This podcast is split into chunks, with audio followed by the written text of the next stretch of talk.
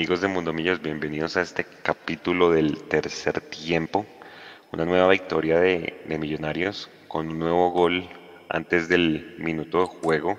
Estábamos aquí revisando con los compañeros y es el cuarto gol más rápido de la historia de Millonarios, 21 segundos eh, de juego, el primer gol de Fernando Uribe. Y bueno, necesitaba ganar, que era lo más importante. En cualquier momento Nico nos va a cortar para ir con la rueda de prensa porque Millos hoy va a hablar de primero, va Fernando Uribe y Alberto Gamero. Le doy rápidamente eh, la bienvenida a mis compañeros y un pequeño concepto y la conclusión de cada uno de ustedes. María Paula, buenas eh, noches y cuál fue su concepto del partido de hoy. Juanse, primero lo positivo, me quedo con los tres puntos, con el arco en cero y con la vuelta de Millonarios a los ocho. Lo negativo me, me sigue preocupando la defensa y que por momentos Millonarios juega demasiado atrás y se olvida de generar juego. Chu, buenas noches, ¿cómo le, cómo le fue, cómo lo vio el partido? Yo, Juanse, y a todos muy buenas noches, bienvenidos al tercer tiempo. Hay un momento en el que Alianza Petrolera se nos va con toda y se lo digo así, nos podíamos quedar 72 horas más y Alianza Petrolera no nos hacía un gol. ¿Qué hay cosas para corregir? Sí, muchas. Pero yo me imaginaba algo muy distinto y me voy muy tranquilo con esta victoria. Yo tenía en serio miedo de, de revivir un muerto y me voy muy tranquilo con la victoria. Hay otra cosa, un, un, mensaje para todo el mundo. Las estadísticas previas no ganan, empatan ni pierden partidos. Saludos. Don Leandro, ¿usted queda tranquilo igual que el Mechu? Buenas noches. No, no, no, no estoy tranquilo. Muy buenas noches para todos mis compañeros y para los internautas de Mundo Millos. No quedo tranquilo porque creo que Millonarios hoy sufrió y adoleció de muchísimos centros en el área y lastimosamente creo que enseñan los canones del fútbol, que pelota en 5 con 50 es pelota del arquero. Entonces, pues para corregir eso también con Cristian Vargas y quisiera señalar a los dos laterales de Alianza Petrolera, a Jair Castillo y a Leonardo Saldaña. Saben centrar y lo hacen muy bien. Hola Jason, buenas noches, ¿cómo está? ¿Cómo vio el partido y está tranquilo? Hola Juanse, buenas noches a todos que están conectados. Eh, Millonarios tuvo dos caras hoy, una en el primer tiempo donde hizo bien la tarea a partir de ahí en, en ventaja en el marcador y la segunda eh, después del minuto 15 del segundo tiempo donde perdimos completamente los, los papeles en el, en el, terreno de juego, donde entraron dos perezosos, en mi concepto, a la cancha como Macalister Silva y Emerson Rodríguez, que no cumplieron su tarea en defensa y a partir de ahí se complicó el tema para Millonarios. Si uno empieza desde, desde que Millonarios hace el gol, pero sobre todo cuando anuncian la formación titular, pues para muchas personas ya se venía venir el, la salida de Macalister Silva al banco de suplentes. Eh, yo no me esperaba lo de guerra, pensé de pronto que iba a ir Mojica, hombre, Mo, Mojica creo que va a ser como el quinto extremo, el quinto volante que, que tengan en cuenta, por cómo Camero está manejando las rotaciones, pero bueno, al final se ganó. Sentí que de los cuatro, cuando hablo de los cuatro, es de McAllister, de Guerra, de Emerson, de Daniel Ruiz. Para mí, personalmente, el mejor fue Daniel Ruiz. Ahorita les vamos a mostrar una foto que, sustenta eso. Eh, ahí Nico está mostrando cuáles son, son, los goles más rápidos de la historia de Millonarios. El primero es el de Iron del Valle que le hizo en el 2018 al América. El segundo fue uno que le hizo Wilson Cano en el 2001 al Metro Stars en un partido de Copa Merconorte. El tercero uno que le hace Roballo al Envigado. El cuarto era de Jorge Reigos en un clásico, pero a partir de este momento queda Fernando Uribe en la historia como el autor del cuarto gol más rápido de la historia de Millonarios. Ahí está la foto para que la vean, va a estar en nuestras, en nuestras redes, está el rival, el año y el tiempo que se demoraron haciéndolo. Les voy a preguntar cada uno de ustedes si están de acuerdo con lo que yo dije y arranco por Leandro. Leandro, ¿cuál de los cuatro eh, extremos o volantes eh, le gustó más y si se esperaba esa formación inicial con Millonarios? Porque usted dijo en el grupo, oiga, Mero, si quiere ganar. Sí, yo creo que patear el tablero también hace parte del trabajo de un técnico de fútbol. Eh, era privado ese comentario, pero, pero bueno. Eh... Perdón, perdón. no. Había letra chiquita. Yo vi letra chiquita que decías. bueno. Oye, perdón. No, no, había, había, no. me, me, tiró a la guerra, pero no, yo me puedo sustentar eso. No, perdón, no, cualquier cosa que no sea intimidad, acá no se releva en el, grupo. ¿Cómo lo vio? Antes de hacer la, la contrapregunta. No, fresco. Hay, hay, un análisis como tal de un, periodista que se llama Gonzalo de Felice y él decía que era muy importante la, la, movilidad que tenían los laterales para generar asociaciones. Es decir, tanto Perlaza como, como Bertel iban muchísimo más al centro del campo antes que ir por un extremo para generarle más espacios eh, tanto a Ruiz como a, como a, EPA, se me fue. Eh, bueno, perdón, que para generar a los, a los extremos. Entonces, cuando ellos, los extremos, estaban buscando un poco más de juego, guerra, es guerra, Edgar Guerra. Entonces ellos lo que estaban haciendo era tratar de simular algún tipo de acciones y tratando de rotarse lo más rápido posible. Yo por lo menos estoy convencido y pues sosteniendo ese, ese comentario que dije, creo que quería ganar Gamero por el sentido de patear el tablero. Y patear el tablero es demostrar que no hay intocables en millonarios, que todos merecen su rotación, que cuando hay que sentarlos lo merecen, pero si es únicamente pensando en toda esta seguidilla de partidos, se sobreentiende también que los jugadores eh, deben descansar o regular las cargas. Podría ser por ahí en palabras de Gamero. Vamos a ver si los extremos le funcionan y bueno, pues segundo mano a mano de guerra que también tiene y lastimosamente no, no ve gol. Jason, decía alguien en algún tuit, le leí, perdón, que ahorita no me acuerdo quién fue, eh, que la autocrítica se ve en esos cambios en la nómina. ¿Usted considera, está de acuerdo con eso? ¿Y cómo le pareció el desempeño de Daniel y de Edgar? No, yo, yo no estoy de acuerdo con el tema de que la autocrítica se vea en los cambios, que eh, la autocrítica no, no, nace a partir de mover una o dos piezas en el, terreno de juego, la autocrítica nace a partir de la idea que usted tiene de juego y de cómo analiza eh, cómo se está desarrollando esa idea de juego partido tras partido. Eh, yo lo que creo que lo que trató de hacer Gamero hoy fue eso, darle un poco de, de aire al medio campo de Millonarios. Para mí, vamos con las rápidas. Su opinión de lo que fue este partido, al final victoria para ustedes 2 por 0 frente a Alianza Petrolera. Y, a Fernando preguntarle, bueno, allá arriba, ¿cómo, cómo eh, eh, seguramente no esperaba esas opciones de gol pero está usted llamado para hacer goles y aprovechó ¿no? las oportunidades que le, que le dio el rival, digamos, en este compromiso al final, marcar los dos goles para la victoria de ustedes. Buenas noches para ti, para todos los televidentes.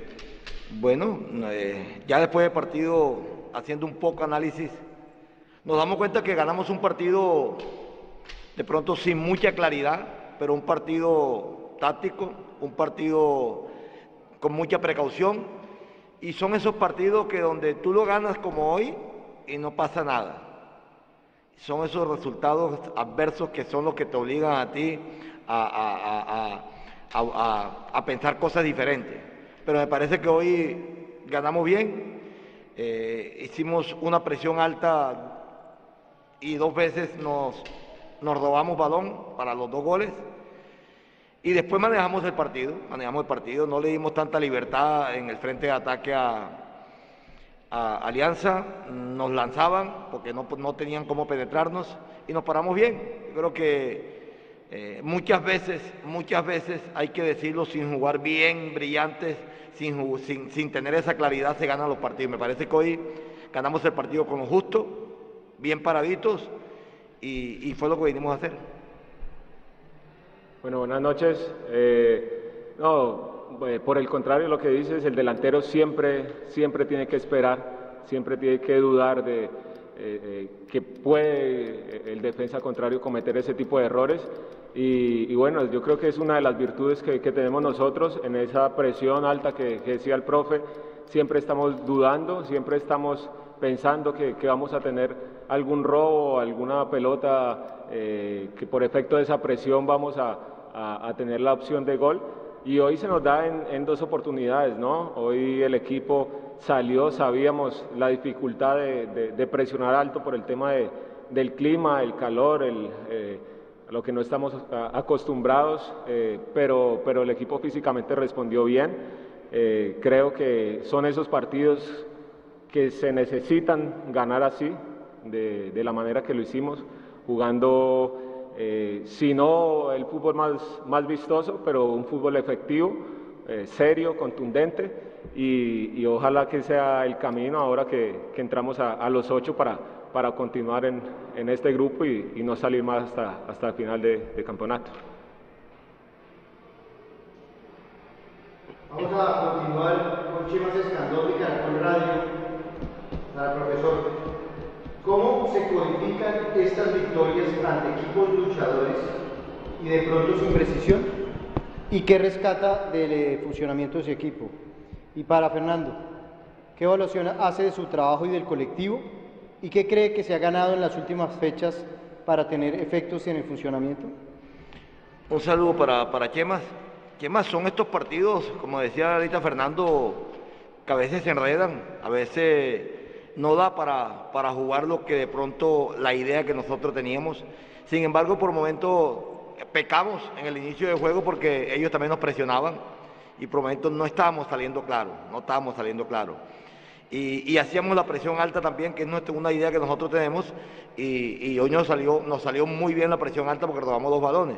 Pero son esos partidos donde, donde uno dice, hoy hay que ganar, hoy hay que ganar por 1 a 0, por medio a 0, necesitamos los tres puntos, y contra un equipo que, que viene de dos goleadas. Entonces no era, no era nada fácil. Hoy vi un equipo de pronto como, como alianza suelto, intentó jugar, hacer, mucha posesión. Nosotros, en, el caso de la posesión hoy, eh, no, era que no estábamos interesados en hacer la posesión, pero sí, sí erramos muchos balones, que eso eh, eh, de pronto fue uno de los mayores errores que tuvimos en el partido de hoy, errar muchos balones, dar muchos balones, pases malos. Pero en términos generales me parece que tuve un equipo serio hoy, serio, que se paró bien defensivamente y que también no dejó maniobrar o, llegar tan fácil a Alianza cuando quiso. Bueno, eh, en cuanto al, a lo individual, eh, hoy hubo la, contundencia que de pronto no se tuvo el partido eh, específicamente de Jaguares,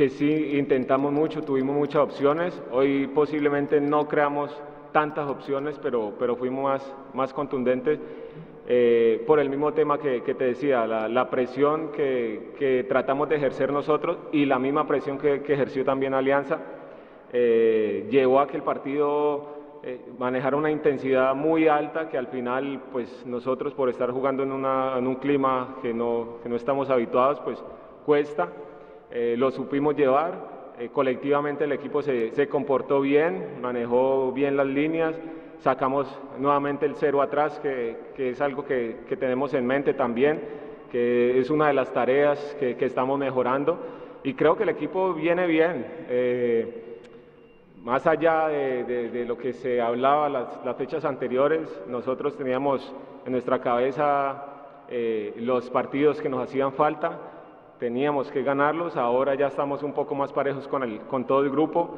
aún faltándonos un partido eh, en comparación a, los, a, algunos equipos que están por delante de, nosotros y estamos ahí en el grupo de la pelea, en el grupo que, que está eh, en los primeros lugares. Eh, y creo que una victoria como esta ratifica el, buen trabajo que se viene haciendo. lo más importante en este momento es que el grupo continúe creyendo en lo que está, en lo que está haciendo, en el trabajo que se viene realizando y al final eh, cuando todos estemos igual, cuando todos los equipos hayan descansado eh, sus fechas y se emparejen en, el número de, juegos, ahí vamos a, tener eh, nosotros una posición privilegiada. Rafael Puentes, Casa Azul de Colmundo, profesor. Felicitaciones. Tres puntos más para saltar a quintos de la tabla. ¿Qué variantes tácticas se plantearon con el ingreso de Ruiz y Guerra en la nómina titular? Y para Fernando, Doblete en un partido y en una cancha difícil. ¿Las sensaciones que le deja la victoria? Bien, no, lo teníamos presupuestado. Eh, nosotros veíamos en, Silva, viene, viene jugando partido consecutivo, venimos en, Rodríguez jugando partido consecutivo. Es la posición donde más trabajo tienen, que es una, una posición de ida y vuelta. Entonces, optamos por eso, en que Herda y, Ruiz fueran en el primer tiempo eh, un desgaste como lo hicieron, me parece que jugaron muy bien, muy bien. Simplemente que entramos de pronto en un vallecito donde no cogíamos bien el balón y por eso se opta a hacer los dos cambios presupuestados. De pronto lo, tenía yo presupuestado hacerlo un poquitico más tarde, pero vi la necesidad de, una, de un jugador que me cogiera más el balón, de un jugador que me ordenara más, y ese era Silva. Y por el otro lado, un jugador de pronto mucho más punzante, siendo Guerra punzante, pero ya vi que tenía una, una tarjeta amarilla y son muchachos que a veces no, no por meter, no cometer una falta, sino por una imprudencia nos puede dejar por 10 hombres. Y otro por, por entrar esos dos jugadores y me parece que, que le cambiaron casi que la cara del partido también. Bueno, la, la sensación es felicidad total, ¿no? primero que todo por la victoria en un campo difícil, eh, en una ciudad donde cuesta bastante eh, venir y, tener una intensidad como la que tuvimos. Eh, volver a, hacer un, doblete con, con, esta camiseta es algo maravilloso. desde que llegué vengo disfrutando muchísimo cada partido, cada entrenamiento y obviamente cuando aparecen los goles más aún. Eh, me siento feliz en, este momento de poder aportarle al equipo, no solo con goles, sino con, muchas otras cosas que, nos están llevando por un buen camino. Y ojalá, ojalá que tengamos la, posibilidad de seguir en esta buena racha, que, que al final eh, dé frutos y podamos estar peleando por, por cosas más grandes. Profesor Nicolai Pinilla, mimillos.com. ¿Cuál es el balance del equipo respecto a la parte ofensiva? Un saludo para Nicolás también. Es muy positiva, positiva. Yo creo que somos el tercero o cuarto equipo, no sé, con 14 goles a favor. Me parece que estamos, que estamos en esta iniciativa de que un equipo como Millonarios es un equipo bastante ofensivo, que, cree, que cree opciones de gol, que tenga presencia. Y lo estamos haciendo de local y de visitante. Como dice Fernando, el partido contra Jaguares es un partido donde tuvimos 6, 7 opciones de gol y no, no, creamos, no hicimos ni una. Hoy tuvimos tres o cuatro o dos, dos aparte de los goles y, ganamos un partido de pronto con menos opciones. Se torna así, pero, pero este equipo tiene la mentalidad de que este equipo tiene que salir a, proponer, a jugar en todos los estadios, lo estamos haciendo. Entonces, yo creo que la parte ofensiva eh, nos tiene que tener muy satisfecho y ya hemos mejorado, como dijo Fernando, hemos mejorado también la parte defensiva, que hemos tenido dos partidos en cero, que eso también nos preocupaba ya hoy estamos con eso y, bueno, es seguir. La, la, intención que tenemos nosotros es hacer un equilibrio, un equilibrio, pero ese equilibrio de pronto que sea mucho más ofensivo que defensivo. Yo siempre les digo a ellos, cuando usted tiene orden se va a defender bien y si se va a defender bien va, a jugar mejor, porque las líneas van a estar cortas, los jugadores van a tener más relaciones. Me parece que, que por momento lo hacemos, vamos a seguir mejorando. Con esto no quiero decir que, que hoy ganamos y no cometimos errores, hoy cometimos errores hoy cometimos. Vamos a corregirlo y estamos corrigiendo. Pero me parece que ganamos un partido bien. Y para concluir, para Fernando Quique Barona de RCN Radio. Sus goles hoy y el trabajo del equipo mete a Millonarios en los ocho. ¿Qué significa eso para usted? Bueno, muchísimo. Como lo dije, primero felicidad total y después la responsabilidad ya eh, de estar en el lugar donde, donde queremos estar eh, dentro de ese grupo que, al final va a pelear por el título y, la responsabilidad es seguir ahí, esa es la, intención.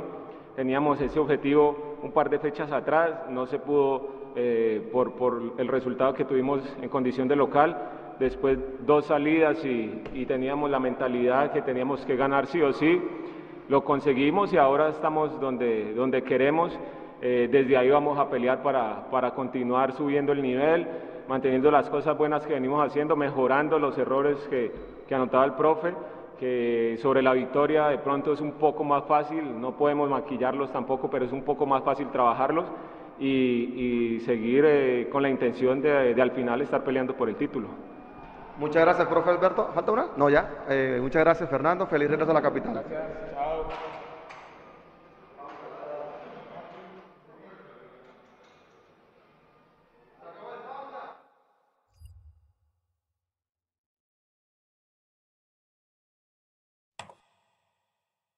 Bueno, ¿cómo lo vieron? Perdone Jason si quiere termine su, su concepto de, de, cómo vio a Daniel Ruiz y al resto de los extremos, porque usted dijo al inicio. Bueno, entonces, Juanse. Tanto McAllister como Emerson, que estoy de acuerdo, creo que no marcaron diferencia, como dice Gamero. Micrófono bueno, Juanse. Para termine y seguimos con Mecho y, Maps.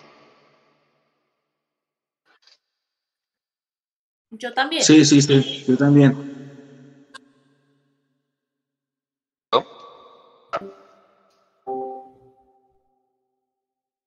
Jay. Bueno, Jay. Salió. bueno, dele. Se salió. Ahí está. Está de nuevo. Bueno, mientras entra ahí María Paula, ¿cómo le. Ya está, Jason. Jason, ¿ya está? Sí, ya, ya, ya. No, no lo escuchaba. Dele, ¿cómo le pareció eh, el trabajo de McAllister y Emerson cuando entraron, pero previamente el de Guerra y el de. Y el de Daniel Ruiz, que usted, pues yo le preguntaba si, si la autocrítica se veía con los cambios, usted decía que no. yo, yo, decía que no. Eh, me gustó el trabajo de Daniel Ruiz, eh, sobre todo el de Daniel Ruiz, el de, digamos, el de Guerra también estuvo acertado, pero fue mucho más notable el de Daniel Ruiz. Eh, no sé si se, si, se, pudieron percatar, en muchas ocasiones llegaba hasta la misma línea de defensa, se formaba era una línea de cinco de millonarios. Ese trabajo lo hizo solo Daniel Ruiz, ese trabajo no lo hizo Macalister Silva en el segundo tiempo, como para que vayamos teniendo una idea de qué pienso yo del trabajo de Macalister Silva. Creo que eh, en ataque entró muy bien los primeros 15 minutos del segundo tiempo, de ahí para adelante se olvidó tanto del ataque como de sus funciones en defensa y creo que son las ventajas que no puede dar Millonarios. Y por el otro costado, Edgar Guerra creo que lo hizo bien, creo que a poco hay que irle soltando esos minutos al, que estaba cumpliendo años hoy, al número 15 de Millonarios, eh, irle soltando esos minuticos, irle dando esa confianza de que puede llegar a aportar al equipo para que eh, vaya, vaya adquiriendo un poco más de experiencia y también sobre todo para que Emerson no se crea dueño eh, indiscutible de ese puesto. María Paula, como decía Gamero, que Emerson y McAllister le cambiaron la cara al partido. ¿Está de acuerdo con eso? ¿Y cómo le pareció Ruiz y, y...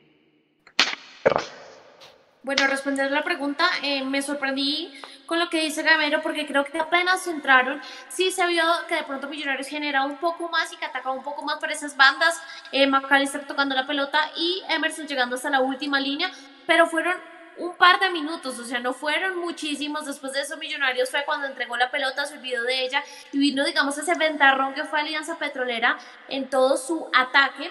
Entonces creo que fue por algunos minutos ahí en esa función que pedía el partido. A mi parecer lo estaban haciendo mejor Ruiz y Guerra, que para responder la primera pregunta, sí, me gustó el trabajo de ambos jugadores. Eh, de Edgar Guerra, creo que es bueno que se vaya soltando, como ustedes lo decían, que tengan esos minutos. Y algo que me parece muy importante es que no podamos entrar a compararlo y digamos a pedirle lo mismo que puede entregar Emerson porque son jugadores diferentes, de pronto un Emerson que tiene algunos recursos más que los que puede tener de pronto un Edgar Guerra, entonces compararlos para mí no debe ser, sino ver esas funciones eh, que han cumplido para lo que pedía el partido. El mismo Guerra también ayuda en esas funciones de defensa que por momentos, y yo me acuerdo que acá se le han criticado a Emerson de perder esa pelota de arriba y de pronto no bajar a tratar de recuperarla, a tratar de presionar. Por otro lado, Daniel Ruiz, eh, de todo mi gusto el día de hoy, creo que cumplió en esa defensa por en ocasiones jugando en, en esos contraataques donde se necesitaba, digamos, un jugador más para dar una mano, muy aplicado en ese sentido, jugador de ida y vuelta, muy necesario también para las condiciones que pedía el partido. Y yo de una vez les digo que lo quiero ver en el siguiente también como titular, porque quiero verlo en un partido donde Millonarios pueda jugar con líneas más adelantadas y ver qué puede hacer él en la generación y también qué más nos puede dar en el ataque, porque hoy lo vimos muy juicioso en defensa y cumpliendo ese papel, pero sé que en ataque él tiene mucho más para dar. Mecho condicionó a Guerra la amarilla. Sí, condicionó a Guerra la amarilla. Sí, sí, No, sí, está bien, pero yo sí quiero decir una cosa y para armar la controversia a Leandro. Eh, a mí no me parece que los cambios hayan sido para patear ninguna jaula, ni para mover el tablero, ni para nada. Hizo dos cambios para regular el calor tan hijo de madre que hace en Barranca Bermeja y poner a jugar después a los dos habituales titulares con el equipo rival cansado. Para mí fue eso. Y bueno, lo que pasa es que después de un planteamiento, usted puede planear lo que quiera, ¿no? Lo que quiera. Usted puede decir, listo, vamos a jugar 4-3, 4-2, 5-3, lo que quiera. Si el primer minuto su central más experimentado comete un error como el que cometió Hanger y le facturan, todo lo que usted ha pintado en la pizarra desde que estaban almorzando en el hotel se va al traste. Y eso fue lo que pasó esta noche, para bien nuestro y para mal de ellos. Pero no, era un cambio para buscar rotación, que él decía que él no jugaba a rotar, pero lo subió a rotar esta, esta noche. Entonces ahí otra vez volvemos al tema el discurso que dice el profe contrasta lo que los hechos muestran. Para mí estaba rotando esa zona del campo y después él lo hizo en la rueda de defensa. Antes de que Leandro le responda, yo no sé si el tema de que un defensa la, embarre, todo se vaya al traste, vea que nosotros fuimos capaces, ¿se acuerda ese partido con el América, de, la tripleta de Siciliano en el 2008 creo que fue, que empezamos perdiendo como a los 20 segundos con un autogol de Ramos y todos dijimos, esto se fue al piso y Millonarios le dio la vuelta. Yo creo que también es, capacidad de los jugadores y sí, estoy de acuerdo con lo que decía Leandro al principio. Eso es uno de cada 100. No, y mire el plantel de Millonarios, No. pero, pero Juanse, mire el plantel de Millonarios. Juanse, del exacto. 18, y mire el de Alianza Petrolera. Son capacidades. Sí, sí, sí, sí, sí, total, total, total. No, además que es que lo, lo, lo que usted dice, Mecho, es verdad. Nos podemos hasta la una de la mañana, nos rematan y nos entran todo lo que quiera, pero no nos hacen gol. O sea, creo que ya son capacidades y es aptitud de los jugadores de Alianza Petrolera. O sea, yo no sé, ese equipo en el descenso el otro año seguramente va a estar muy comprometido porque es que tiene una campaña re mala, no gana como desde octubre del año pasado. Ahora sí que pena. Leo, respóndale a, a, don Mecho. No, no, pues más, más que, responder o no. Es- entonces, si él no pateó el tablero y está rotando, entonces él ya tiene su nómina base, ya tiene su equipo biotipo, ¿sí? Y él no va a querer salirse de esa idea, lo cual es muy malo, pues por lo menos para mí es muy malo. Y es muy malo porque esta semana estaba escuchando un, extracto de una conferencia de prensa de Marcelo Bielsa y él decía que muchas veces la memorización o sea, tener unas tareas como tan enfocadas y tan repetitivas hace pre- precisamente que el jugador pierda creatividad. Y yo creo que eso es lo que le podría pasar en estos momentos a, a Millonarios. Millonarios es completamente predecible. De pronto los únicos dos cambios fueron que eh, tanto Perlaza como Bertel se metieron tres o cuatro metros un poquito más al medio. De pronto. Pero si ese es el equipo titular de Gamero y hoy no pateó el tablero y jugó a ganar como le salió, yo creo, de pronto con esos dos remates que tuvo Fernando Uribe, eh, si no los hubiera tenido, valga la redundancia, entonces el partido sería otro y habría quedado, ¿qué? ¿0-0? O quién sabe si nosotros hubiéramos dependido de que Cristian Vargas, por ejemplo, no saliera a atajar una pelota en 5 con 50 o que los laterales de Alianza Petrolera nos entraran y todo lo que hicieron y todo lo que pudieron. Y exhibieron perfectamente a Ginás, pero para la transmisión o para otros el, el elegido, una de las figuras rutilantes fue Steven Vega. Entonces, son muchas cosas, ¿sí? Y, quiero terminar con esto. Estaba tratando de sacar como un poquito de porcentaje de, de estadística de la, de la misma aplicación, la cual Millonarios es partner tecnológico que es B-Soccer. El día de hoy Millonarios con apenas el 40% ganó un partido donde remató cuatro veces al arco y de los cuales hizo dos goles. ¿Eso qué quiere decir? En estos momentos el porcentaje de visitante antes de que empezara este, este partido eh, de posesión era casi el 50%. Hoy lo bajó al 40%, es decir, le dio la pelota al rival, pero lo mandó a, a guardar. Y creo que nosotros también habíamos dicho, es que Millonarios carece de efectividad. Tuvo cuatro remates, metió dos goles. Con dos errores, sí, pero yo estoy seguro que si no hubiera estado Fernando Uribe ahí, sino cualquier otro, y Ah, no. pongan un asterisco ahí No, no, a Chicho, yo no sé si las cosas hubieran pasado a este plano de Millonarios ganando 2-0. Sí, estoy de acuerdo completamente en todo. Primero, en que sí, si esas dos pelotas se las ponen a Javier Valencia, otro sería el cantar. Seguro. Segundo, que el equipo es predecible, sí, es que usted escucha la transmisión a Mapi y a Jason y se repiten en el mismo comentario, nos están llegando, nos están llegando, nos están llegando, no estamos cómodos, no estamos cómodos, no estamos cómodos, hay que ajustar, hay que ajustar, porque nos llegaron. Otra cosa es que estábamos jugando con Alianza Petrolera. Con Alianza Petrolera necesitado, con el partido perdiendo. Otra, otro sería el, tema, si fuera al menos esta Alianza Petrolera un poco más tranquilo con el 0-0, que, que la Alianza Petrolera colero sin ganar, presionado porque no ganó nunca y hoy perdiendo desde el minuto 1. Ahí toda la historia cambia, pero estamos de acuerdo. Que el equipo es predecible, sí. Que le llegan fácil, sí. Que, que es fácil penetrar las líneas de millonarios, sí. Que somos predecibles en los cambios, sí. Eso está de acuerdo. Lo que pasa es que hoy sí fuimos efectivos, que también le estábamos pidiendo, fuimos efectivos, que fue lo que no tuvimos con Jaguares, por ejemplo, y que mal o bien, por las razones que sea, aguantamos un arco en cero. Otro equipo que tenga mejores eh, variantes ofensivas que Alianza nos va a complicar más la mano. Pero después de eso, lo que yo les decía al principio, nos podemos quedar tres horas más. Y pobre Tami, porque se queda narrando y narrando y narrando y narrando y el Alianza no hace nada. Eh, Gamero inició diciendo que, que ganamos con dos goles de presión alta. Bueno, lastimosamente no leyeron nuestras preguntas. Creo que hoy fue más por tiempo, sentí eso, pero pues no sé.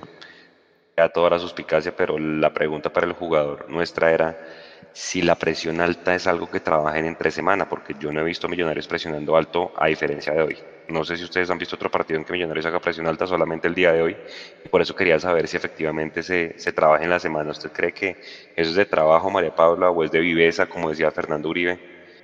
Esos dos goles. José, yo sí no estoy en de acuerdo con usted porque yo creo que sí he visto, eh, eh, perdón, partidos donde Millonarios eh, realiza presión alta y he visto todo lo contrario esta noche. O sea, para mí Millonarios en partidos anteriores sí ha hecho presión alta y hoy no la hizo mucho porque para mí Millonarios estuvo jugando en su arco justamente para no generar ese desgaste. Por momentos se vio que lo intentó, más eh, por esos errores del rival que, que Gamero podría decir, bueno, fueron provocados por nuestra presión alta, puede que tenga razón, pero no es que yo haya visto un equipo que generó muchísima presión alta, sino más bien que se juntó esa viveza de Fernando Uribe más los errores de Alianza entonces yo creo que hoy presión alta no hubo mucha, al contrario, yo en la transmisión estaba pidiendo que Millonarios generara más presión alta y que adelantara las líneas para pisar más eh, la cancha de Alianza. Jason, presión alta y ha visto presión alta. Sí, Millonarios sí, sí hace presión alta. Lo que pasa es que eh, cuando no funciona la presión alta de Millonarios, cuando los bloques no están compactos. Cuando si va a presionar Uribe no viene a presionar Arango cuando si va a presionar Arango no viene McAllister a presionar o ayudar a presionar. Ahí es donde no funciona la presión alta de Millonarios. Hoy si ustedes miran el primer gol, eh, hay, hay, un, hay, un, movimiento muy interesante y es cuando el arquero, eh, se me va el Graziani, creo que se, se llama el arquero, Graziani. Pega, pega hacia el medio con, con, con, Chica que recibe de espaldas y va de una vez la presión de, de Steven Vega. Ahí, en ese momento de la presión de Steven Vega, eh, cambia todo, toda la panorámica de juego para Alianza Petrolera porque entiende que Millonarios, si lo permite, eh, le va a hacer la presión alta. Y no se la va a hacer los 90 minutos porque es complicadísimo. No conozco el primer equipo que lo haga los 90 minutos. Eh, hay unos que lo hacen con mayor intensidad, que lo hacen en mayor volumen durante los partidos, pero los 90 minutos es muy complicado. Millonarios entendió que tenía que apretar, sobre todo en los primeros 10 o 15 minutos de cada uno de los, tiempos, y lo hizo. Tanto en el primer tiempo le dio resultado, porque se equivoca Mosquera y llega el primero de, Uribe. Y en el segundo tiempo también lo entendió que tenían que salir así, lo hicieron, entró bien McAllister en esos 15 minutos junto con Emerson Rodríguez, los 15 minutos de rescatar, Millonarios presionó, vino, vino el segundo error de Chica y vino el segundo gol de Millonarios. Eh, sobre ese papel funcionó bien, Millonarios sí tiene una idea de ir a presionar. Hoy de las cosas que dijo Gamero, creo que hoy, no sé si fue que le dieron valeriana o le dieron alguna cosa, pero creo que hoy Gamero sí fue más, más acorde a lo que realmente pasó en el partido. Porque dijo cosas como, mire, no jugamos bien, no fue un partido vistoso, pero nos importaba ganar, ¿sí? Y nos llevamos los tres puntos. Perfecto, yo prefiero que sea así de honesto, así de crudo, y nos diga, mire, no jugamos bien, pero nos llevamos los tres puntos, a que nos quiera decir, me encantó el partido, y resulta que perdemos el partido, y en ese me encantó el partido no llegamos ni una vez al arco. A mí lo que no me gustó es que él diga que tenemos 14 goles anotados. No porque no sea cierto, sino porque también es uno de los equipos que más recibe goles en este campeonato. Bien. Entonces, a veces este tipo de, de, victorias, como él lo dice, se confunden muchísimo con lo que debería ser Millonarios. Yo también se lo dije a mi señora apenas terminó el partido y le vi la cara a Gamero. Yo creo que ese man está de muy mal genio. ¿Y por qué está de muy mal genio? Porque es que hoy el equipo no le respondió como él quería. No le funcionó. Porque si no hubiera sido por los dos errores de Alianza, seguro Millonarios hubiera salido con el arco en cero, eh, con el arco en cero, pero sin ganar el partido. Entonces, yo, yo pregunto, ¿cuál es el Millonarios por el que nosotros nos tenemos que guiar? Como visitante, ni siquiera como local. El que jugó, el que le ganó a Chico, el que perdió con Junior o el que visitó a Equidad. Porque los dos son completamente, los tres son completamente diferentes y juegan completamente diferente contra Medellín, por ejemplo que me parece que fue un gran partido y solamente Millonarios teniendo el 50% de posesión de balón. Que es que a mí me toca hablar de posesión porque eso es lo que le gusta a Gamero. Yo trato de interpretar eso al técnico con lo que él me dice. Si a él le gusta hablar de posesión, pues ahí están los datos. Exacto. Vea, voy a, voy a comenzar de atrás para adelante para ir mirando posición por posición. Eh, y bueno, arranco con el tema del arquero. Eh, se sienten tranquilos con lo que deja Cristian Vargas en estos tres partidos. Seguramente ya el sábado con Patriotas va a estar, va a estar ya de vuelta Juanito Moreno. Sienten que cumplió eh, el mejor nivel que el que tenía o el que mostró en el semestre pasado, Mechu. Sí, sí, yo me sentí tranquilo con, con Vargas.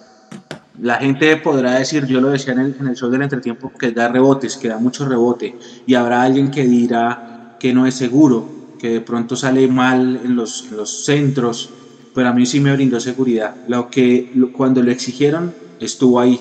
y el arquero de equipo grande lo pueden patear una vez, pero si esa vez la saca, a mí me da garantías. Entonces sí me sentí tranquilo con él. Bajó una buena en el primer tiempo. Sí, y bienvenido, vamos, va a volver Juanito, pero pues ya sabemos que Vargas ahí está esperando su oportunidad y que cuando se la dieron, que fue en estos partidos, respondió. Sacó dos arcos en cero. De Paula. Sí, a mí me gustó el trabajo que, que ha hecho, digamos, un balance de los partidos en donde ha atajado dos eh, partidos con el arco en cero, me parece que es un buen balance. Eh, ha sacado pelotas complicadas, creo que en esos goles que nos mete Jaguares no tuvo la culpa, no tuvo responsabilidad. Y sí quiero decir que a mí sí me preocupa de pronto esos rebotes que puede dejar, porque hoy fue contra Alianza que no los aprovecharon, pero puede que sea después contra otro equipo que deje el, el rebote y que haya un jugador como Fernando Uribe, por ejemplo, que aproveche esas oportunidades. Entonces, digamos que es el único pero que le veo. Eh, Jason. Sí, cumplió. Yo creo que Cristian Vargas cumplió. Creo que a mí personalmente me deja la idea de que en caso de que pase algo con Juanito Moreno, una lesión, una suspensión, cualquier cosa, eh, tenemos un arquero que va a responder como suplente. Yo creo que tenemos un arquero que va a responder. No, no, no quedo contento. Porque mm, si nosotros nos vamos a regir solamente porque sacó en cero el arco, hay que tener en cuenta que Boyacá Chico solamente remató una vez al arco, en el caso de Alianza Petrolera, tres veces, perdón, dos veces. Y de esos, de esos solamente tuvo incidencia en una que fue en la del día de hoy. La de Boyacá Chico fue desviada al arco y las otras dos también fueron, fueron desviadas. Pelota de arquero en 5,50. Punto. Usted tiene que salir por ese balón. Usted no puede esperar a que el balón le caiga y que solamente recaiga eh, en sus defensas como tal la responsabilidad. Eh, sí, sacó el arco en cero en dos partidos, pero ojo porque le patearon apenas tres veces. Entonces, hay cosas que pueden ser engañosas. A mí no me gustó. Eh, tuvo incidencia posiblemente en algún gol, pero bueno. ¿Es, un buen suplente o, o, o, muchas gracias en junio y que te vaya bien? A mí es un buen suplente. No, no, no, no. Ya en junio, gracias y vamos y traemos otra. Sí, otra que...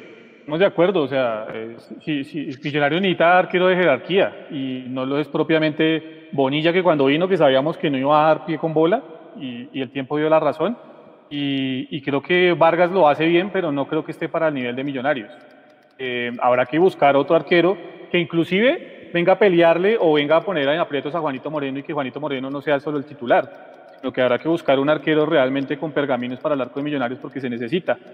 Difiere un poco, digamos, del concepto de, de Leo porque si estamos tan preocupados del funcionamiento del equipo, y dice que solo nos patearon tres veces en dos partidos, pues quiere decir que Millonarios está haciéndolo muy bien en esa tarea. Eh, es ahí donde, donde empiezan todas las aristas de, este tema, ¿no? Porque decimos, no es tan valioso lo de, lo de Vargas, porque solo le patearon tres veces, pero entonces tampoco nos gusta cómo se defiende Millonarios. Y resulta que solo nos han pateado tres veces en dos partidos, entonces no lo estamos haciendo tan mal. Eh, yo creo que pasa por otras situaciones también el tema. Entonces ahí se las voy a devolver para que todos me, me contesten y analizar sobre el blog, el bloque y la primera línea de volantes. Millonarios le patearon 15 veces. Al arco, no al arco, le patearon 15 veces. Eso da mucho de qué hablar, porque Millonarios solo pateó 7 en total. O sea, 15 veces pateó Alianza Petrolera. Volvemos a lo mismo, son muy malos y, y aptitud y demás. Y descentraron 21 veces. ¿Cómo se interpreta eso, Mecho? Perdón, yo se la devuelvo con una pregunta que me hizo. Hágale, hágale, hágale, hágale, sí. Y yo quiero decir, ¿cómo no puede ser un buen suplente Cristian Vargas si saca el arco en cero en dos partidos? un buen suplente, no un buen titular. Un buen suplente. Estábamos hablando de que si cumplió, Leo. Estábamos hablando de que se había cumplido. Mire, Como suplente mire, cumplió. no estamos diciendo eso. Eso, eso es un, eso o no es un buen Como suplente. suplente cumplió. Por eso, entonces es un buen suplente. Exacto. Porque cumplió, Por ¿no? Eso cumplió, como suplente cumplió. Pero no le van a renovar. Ah, no sé. Us- Si fuera usted, no le No, renovaría, yo no le renovaría. a ese buen suplente. Yo no le renovaría, pero es un buen suplente. Ah. Porque pues, es que es un buen suplente, pero podemos tener un ¿Por qué no le voy a renovar a un buen suplente que si un podemos tener uno mejor. Simple. podemos tener uno mejor. ¿Ah? Ok. Mapis, ¿qué dice al respecto? Que nos, por- por- porque nos patean tanto, sea el arco o no, o sea, nos patearon, ese es el tema, y nos levantaron muchos centros, que creo que hay un tema importante que resaltar en los laterales, en especial en Bertel. Sí, exactamente, y eso es una fórmula repetida que los rivales ya no la tienen ahí medida, sea Bertel o Esteban Guerrero, pero siempre nos utilizan más, digamos, que nuestra banda izquierda, que es donde nos duele más, porque nos ganan las espaldas, nos ganan en velocidad en el uno contra uno y es ahí por donde llegan los desbordes, los centros de los rivales y sí es preocupante porque en esos 20 eh, últimos minutos, yo diría que más de 20, fue Alianza el que tuvo el control de la pelota y nos llegó por todos lados, específicamente por allí. Yo creo que más para eso iba ese cambio de, de, Gamero donde metió a Pereira de pronto para que fuese el cabeza de, de, de allí esa primera línea de volantes porque se debía nos estaban llegando mucho, filtraban muchas pelotas y entonces creo que ahí estamos fallando y eso era lo que decíamos, que para los partidos que vienen, eh, este fue, digamos, una, esta fue una buena prueba de esa alianza que, que nos llegó tanto y es que usted ya dijo los números, fueron muchos centros y fueron muchas veces las que remataron al arco, así como así sea como dice Mecho que podía seguir esto y podía seguir y no, no hacían gol, pero son cosas que hay que corregir cuando pueda póngase una foto que yo le mandé como de unos triangulitos en una cancha, que son las, las recuperaciones de Steven Vega. Sí, oiga, Juanse. Pero balones hoy. Una pregunta que me hizo alguien en la transmisión. ¿Ustedes consideran que Cliver Moreno está entregando muy mal la pelota y eso también es causal de, de que nos lleguen? Ahí vi que Jason asintió. Quiero ver a Juan Camilo García. Yo soy más fan de Juan Camilo García por su juego que el mismo Cliver Moreno. Lejos entrega mejor la pelota a Juan Camilo. Vea, perdón, ahí, ahí antes de, darles paso. Ahí está en la recuperación de Steven Vega, ocho en total. Resulta, pasa y acontece que están muy recostadas la mayoría hacia el lado izquierdo. Ahí está. Eh, tapó varias, embarradas. señor. ¿Cuántas veces perdió el balón Cliver Moreno? Ya tengo que mirar eso. Perdido. Perdido y, precisión en los pases, porque toca mirar las dos. Sí, sí, sí. Miro eso y, se lo dejo de tarea. El dato, pero sí, o sea, yo creo que lo de Steven Vega es muy diciente. Y es que es un bombero que apaga incendios, pero de una manera enorme. Lo que pasa es que el día que ese muchacho deje de estar, que sí se va a ver bien, bien, bien flojo el equipo. Eh, ¿Qué hacemos con el lateral izquierdo? Mire, empezamos a mirar a Rosales, mandamos a Perlaza por ese lado, Panguero, Bertel, ¿qué hacemos con esa banda? Porque es que hoy volvemos a lo mismo. Hoy porque Alianza Petrolera fue súper blandito, pero viene Nacional y viene Águilas y después el América y todos esos equipos que pueden tener extremos rápidos, entonces por allá seguramente van y nos ponen a Dubán Vergara en 15 días, o nos ponen a quien es el, el extremo derecho de Nacional, qué sé yo, cualquiera de esos que hace un poco de goles y pues obviamente la suerte no va a ser la misma. ¿Qué harían ustedes con el lateral izquierdo? Porque hoy, como digo, sacamos el arco en cero, ganamos y todo, pero pues que el árbol no tapa el bosque. Yo solo voy a decir, no se les haga raro que Mosquera, Mosquera, ¿verdad? Mosquera segura, eh, termine jugando como lateral. Murillo. Murillo. Murillo, Perdón, perdón. Murillo seguro. Por el perfil. Lateral izquierdo horrible.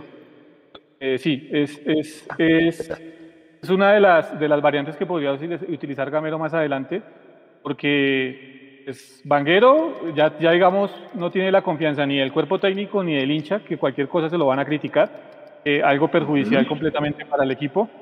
Eh, Bertel no ha dado, Bertel no ha rendido, es, la, realidad. Digamos, el partido pasado fue mucho más aceptable que el de hoy, pero no ha rendido. Ahora, yo vuelvo al tema con Bertel, es lo mismo con Vanguero. Eh, es que es muy berraco cuando usted tiene un tipo como Macalister Silva que no viene a ayudarle a hacer el doblaje. Entonces a usted le toca contra dos o tres tipos eh, bandearse solo, solo, ahí en la, en la punta. Eh, entonces, coloquen a que coloquen. Si no viene alguien a hacer el doblaje y ayudar en marca, va a quedar complicado por esa punta izquierda. ¿Esto qué hacemos, María Paula, con el lateral izquierdo? Pues es que en ese momento, ya pensando en el siguiente partido, dejar a Bertel Vanguero demostró que no está y, si bien no creo que Bertel esté digamos al 100% ni diciendo que me encanta entre los dos, yo me sigo quedando con Bertel porque es digamos lo que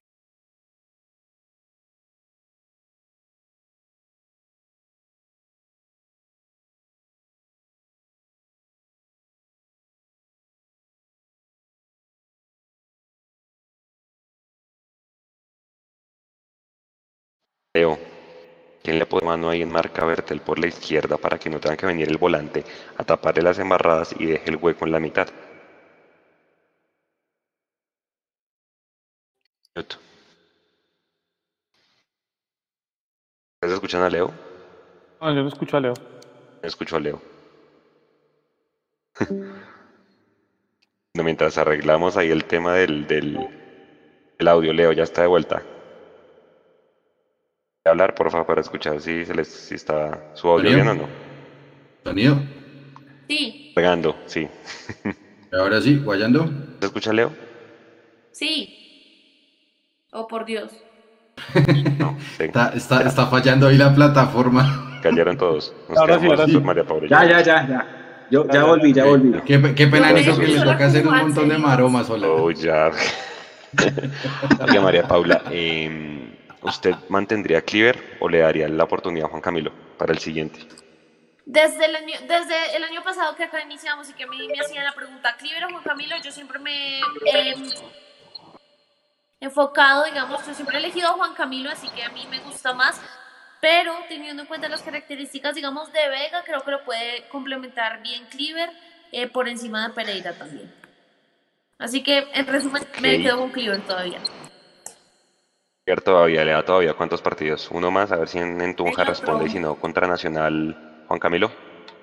Sí, yo no creo que haya tenido un partido terrible, o sea, eso que Mechu dice, que muchas personas están diciendo, pues yo no lo vi así, que haya sido un partido terrible de Cleaver, pues a mi parecer no fue así, no fue el mejor partido ni el más vistoso, pero no fue terrible de él. Listo. Y contra Patriotas, McAllister y Emerson, ¿o qué hacemos con los dos extremos? Pues porque ya sabemos que Gamero va a jugar con extremos. ¿Qué hace usted? ¿Cómo va en, ese, en esa cancha? Ruiz y Emerson. Ruiz y Emerson. Estaba pensando que si, que si Gamero cambió el esquema hoy fue un poco también para darle respiro al equipo, porque es que ese partido en Tunja María Paula es jodido, porque es una cancha pesada. Además el equipo, vea, llega mañana miércoles, seguramente entrenará jueves y el viernes tendrá que arrancar vía terrestre hasta Tunja. ¿Será que también cambió el equipo por eso, por darle un respiro y por darle rotación, teniendo en cuenta ese trajín que van a tener tres días? Sí, claro, y además teniendo en cuenta que el partido de hoy, pues ya lo decíamos, y no es que nosotros acá lo estemos inventando, sino que los mismos jugadores, el mismo Fernando Uribe dijo que pues era una cancha complicada, que el tema del clima y demás, para que no digan que nosotros no jugamos fútbol y no sabemos, pero fue el mismo Uribe quien habló de eso y lo decíamos sobre el tema de la humedad que es bastante pesado y bastante desgastante para el físico de los jugadores, entonces creo que sí tiene que, que ver con eso y con que nos jugamos muchas cosas en este mes, hay muchos partidos, entonces eh, va por ese lado para mí. El banco de suplentes contra Patriotas, el mismo de hoy, ca- sacaría a Jader, metería a, Abadía, pronto ya no sé si llega Salazar, haría con el banco de suplentes, más, más variantes en ofensiva. Eh, ya está Leo, ya está Mechu y ya está Jay, que ellos si quieren respondan porque no sé si Juan se nos está viendo. Sí, ya, ya, ya, pero hablen, digan algo porque es que no los escucho. ¿Quién está? Todos, Juanse, todos. Somos una familia. ¿Chu ya está? Son- Los escucho. Eh, yo, No. yo no sé, yo- Creo que ya está Mechu, Mechu, estábamos hablando del partido en Tunja, ¿cómo, cómo?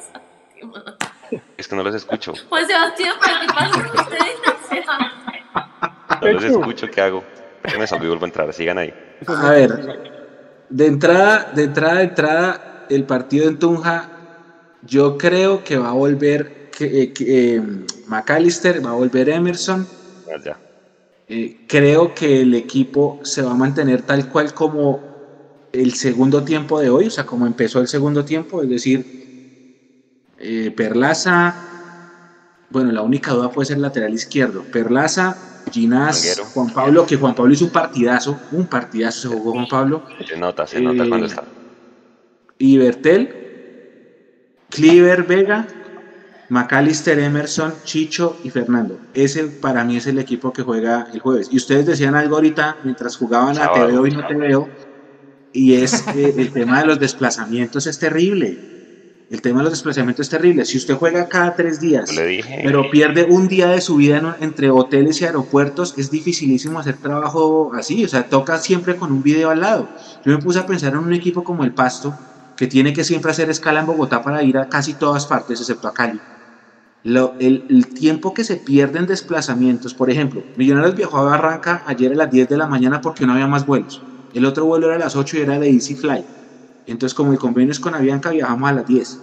Mañana regresan a las 12, porque es el único vuelo que hay. Entonces, ya se perdió. La mañana de, de mañana es para recuperación, para que los jugadores se sienten así en el hotel y se saquen a play y lo que tengan que hacer. Pero van a viajar, van a llegar acá a las 2 de la tarde y ahí ya se fue se fue el miércoles. Y entonces van a tener jueves para entrenamiento, el viernes entrenan una media jornada y se van para Tunja. Y otra vez llegan a Tunja en la tarde del jueves y descansan hasta el otro día que es el partido a las 8. Se devuelven y así. Menos mal viene semana larga para el partido con Nacional. Que dicho sea de paso ya empiezan a jugar los colombianos Copa Libertadores. Pero ese trajín con nuestras tierras, fregados, dime. Quiero leer un comentario antes de que cerremos. Eh, de Andrés García que nos donó 10 dólares, muchas gracias para ti en YouTube y dice, gran transmisión como siempre, grande también Mapis, Jason y Nico en el relato del partido. Ruiz puede ser realidad si juega bien contra los grandes equipos, porque contra el Junior se vio poco. Sí, señores. Oiga, ya para ir cerrando, porque hoy, hoy, hoy tocó transmisión esta tarde, invitarlos obviamente que estén el sábado con nosotros, partido a las 8 eh, y pues tercer tiempo a las 10, para cerrar cada uno su concepto y qué mensaje les deja eh, este partido.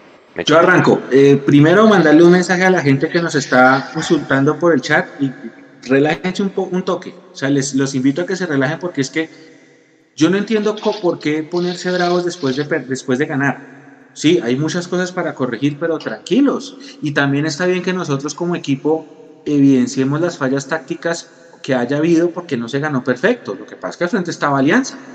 Pero entonces tranquilícense, tranquilícense un poquito. Y el mensaje es este. Para clasificar a los ocho, uno tiene que ganar los partidos a estos equipos chicos. ¿sí? Y Millonarios, jugando bien o jugando mal, le ganó a Chico, le ganó a Pereira, le ganó a Once Caldas y le ganó a Alianza. Y ganar en Barranca no es fácil. Entonces Millonarios ya está metido entre los ocho. Que futbolísticamente haya cosas que mejorar, sí. Pero tranquilos, tranquilos, tranquilos. Estoy viendo a la gente sobre revolucionada. Tranquilos, el jueves volvemos con el live para profundizar esto. Y el sábado hay otra vez partido en Tunja y ese partido también se tiene que ganar porque es contra un equipo chico. Entonces, a la luz del resultado, las cosas van bien, tranquilos. No, está bien que hay cosas malas, que hay cosas que corregir, que hay cosas buenas también. Pero es, es, veo la gente muy, muy sobre revolucionada. Nos vemos el jueves con más calma y lo seguimos analizando. A todos, muchas gracias y, y calma, calma, calma. María Paula. Sí, despedirme con el comentario con el que abrí, que me quedo con los tres puntos, el arco en cero, la vuelta a los ocho, pero con las correcciones que se deben hacer ahora que estamos a tiempo en defensa. Don Leo. Jugamos exactamente a lo mismo. ¿Ya? Y así la gente se molesta. No, sí. repetir. Sí. Es que, como dice. Y, no, no, que está bien. Es que si somos un equipo predecible, tenemos que decirlo. Hay que decirlo. Pero, pero, pero no por eso entonces nos vamos a amargar, pues, y, o, o, que nosotros somos No, ya. o que es que los que se. Ya cuadramos la caja con respecto al partido con Jaguares. ¿Qué más quieren? Ya, está bien. No podemos decir entonces que Millonarios es predecible y no nos gustan algunas cosas. Definitivamente, como decía Marty Baron del Washington Post, la gente no quiere informarse, quiere afirmarse. Feliz noche. O sea, si, si, si, si la gente pretende entonces que cada vez que Millos gane un partido salgamos los cinco acá haciendo así todo el tiempo y ponemos la rueda de prensa y termina y seguimos haciendo así, no, eso no, eso no tiene sentido. Pues la idea es analizar lo que pasa Focas no desde el juego servimos. y desde el Para focas no servimos. Don Jason. De acuerdo con mis compañeros, o sea, el fútbol es un tema de análisis y lo vamos a seguir haciendo, al menos de mi parte, yo sé que los compañeros de acá lo vamos a seguir haciendo. Pocas no vamos a hacer como lo dice Leo. eh, y pues, hombre, no los entiende uno, porque cuando uno le da palo al equipo, eh, dicen que uno no quiere dejar trabajar. Y cuando el equipo gana, pero no gana jugando bien, y aún así lo queremos decir, entonces que tampoco nos sirve nada. Entonces, eh, hay que buscar el equilibrio en el tema y hay que tratar de, de informarse y tratar de entender que el fútbol no tiene una sola cara, sino que tiene muchas. Exacto. Al final jugamos bien en defensa, pero hace mucho por generar en ofensiva, sobre todo pilas con eso. Se ganó, que es lo importante. Acuérdense que son 12 puntos como mínimo lo que toca hacer. Se vienen cuatro partidos jodidos y bueno, hay que ganar. Nos vemos en la siguiente transmisión, una cancha jodida. Descansen. Muchísimas gracias y nos vemos.